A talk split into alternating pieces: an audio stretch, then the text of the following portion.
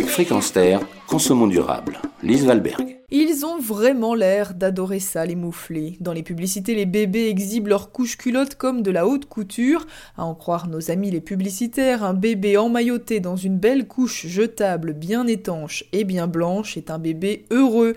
Un bébé qui grandit mieux, qui s'adapte mieux à son environnement, tout juste si une bonne couche n'est pas la clé de la réussite de l'entrée en maternelle. Bon, je me moque, et il est vrai que la couche jetable a drôlement changé la vie des parents, simple d'utilisation pratique, à tel point qu'on oublie qu'il s'agit là d'un vrai problème écologique. Car rappelons-le, avant d'être propre et de laisser ses parents enfin tranquilles, chaque bébé consomme en moyenne 5 à 6 000 couches culottes, des couches qui finissent bien évidemment à la poubelle, ce qui représente une tonne de déchets non biodégradables en quelques mois. Sans compter que leur fabrication non plus n'a rien d'écologique.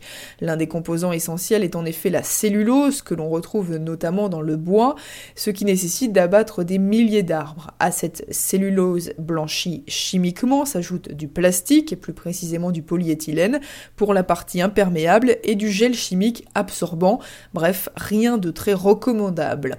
Mais avons-nous le choix, pourriez-vous me répondre? Eh bien oui, cela s'appelle la couche lavable. Alors je vous l'accorde, ce n'est pas très engageant dit comme cela.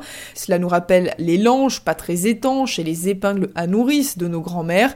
Mais les couches lavables n'ont pas manqué le train de la modernité. Aujourd'hui, une couche lavable a exactement la même forme et la même facilité d'adaptation qu'une couche jetable, avec un avantage de taille, elle est réutilisable presque à l'infini. Il s'agit en fait d'une couche en coton bio le plus souvent qui se règle et se ferme par des boutons pression et qu'on lave à la machine. À l'intérieur, on place une double couche, elle aussi lavable, pour une meilleure capacité d'absorption.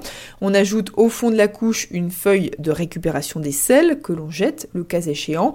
Au-dessus de la couche, on place une culotte de protection imperméable pour un confort maximum alors évidemment, le tout est un peu plus volumineux qu'une couche jetable, et il faut bien avouer que ce n'est guère saillant sur un tout petit bébé.